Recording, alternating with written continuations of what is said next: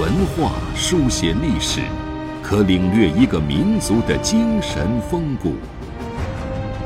用文字镂刻古今，足以把先贤智慧遗绝孙谋。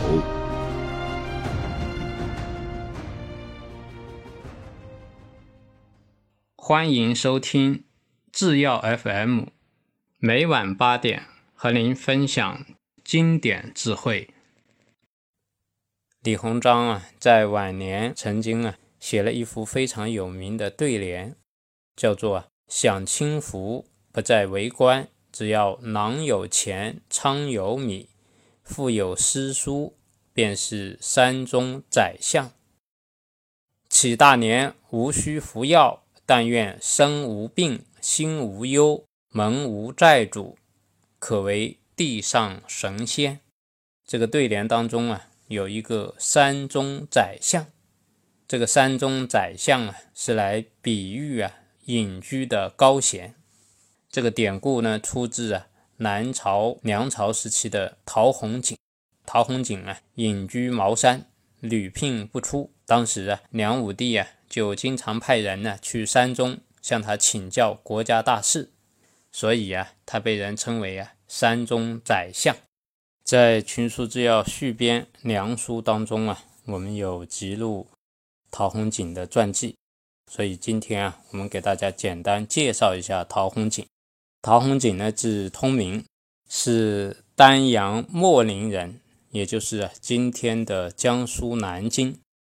他在小时候啊，就有啊独特的节操，而且啊，读了很多的书，特别善于啊弹琴下棋。他的草书、隶书啊，都写得非常的好。不到二十岁呀，齐高帝萧道成呢成了宰相，就举荐他为诸王的侍读，在朝中啊教导贵族子弟。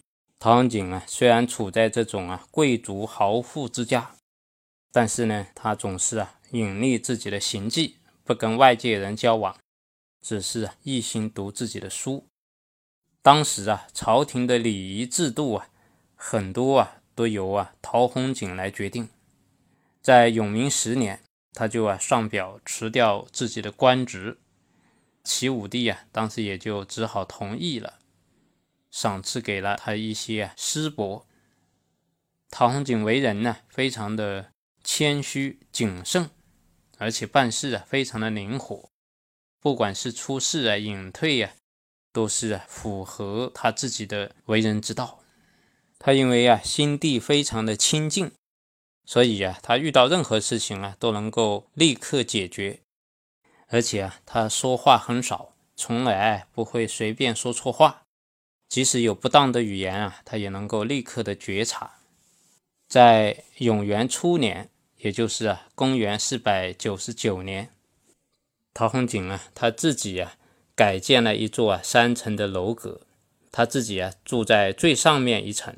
他的学生呢，就住在中间；如果来了客人啊，就住在最下面。所以说啊，他平时几乎啊都是跟外人外物啊断绝往来，只有一个家仆啊在他身边照顾他。啊，他平时啊特别喜欢听啊松林中的风声，每次啊听到风吹松树的这种声响啊，他就感到啊非常的欢喜。有的时候呢，他就独自在这个泉水啊、山石旁边游玩，看见他的人呢，都以为他是一个仙人。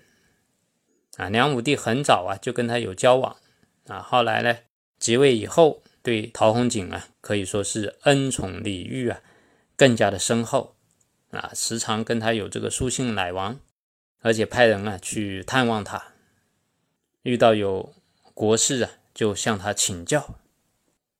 而且陶弘景啊，特别擅长辟谷导引的养生之术啊。八十岁的时候啊，他那个相貌啊，还跟青壮年时期差不多。他非常仰慕啊汉朝时期的张良。我们知道张良啊，后来也是啊隐居了起来啊。说古时候的贤人呢，没有人啊能够跟张良相比。在大同二年。也就是，公元五百三十六年，陶弘景啊，八十一岁啊，在这一年他去世了。去世之后啊，他的身体容貌啊都没有任何的变化，身体啊都能够正常的屈伸，也就是啊全身都是柔软的。一般的常人去世以后啊，身体都会变得僵硬。这个从修行上来讲啊，说明啊，陶弘景啊是非常有道行的这样一个修行人，值得我们每个人学习。他的这种啊，远离名利、远离权位、远离富贵这样一种精神啊，其实告诉我们，就是一个人在生活当中啊，要懂得少欲知足。真正我们要提高的是提高自己的德行。我们今天啊，就和大家分享到这里，谢谢大家。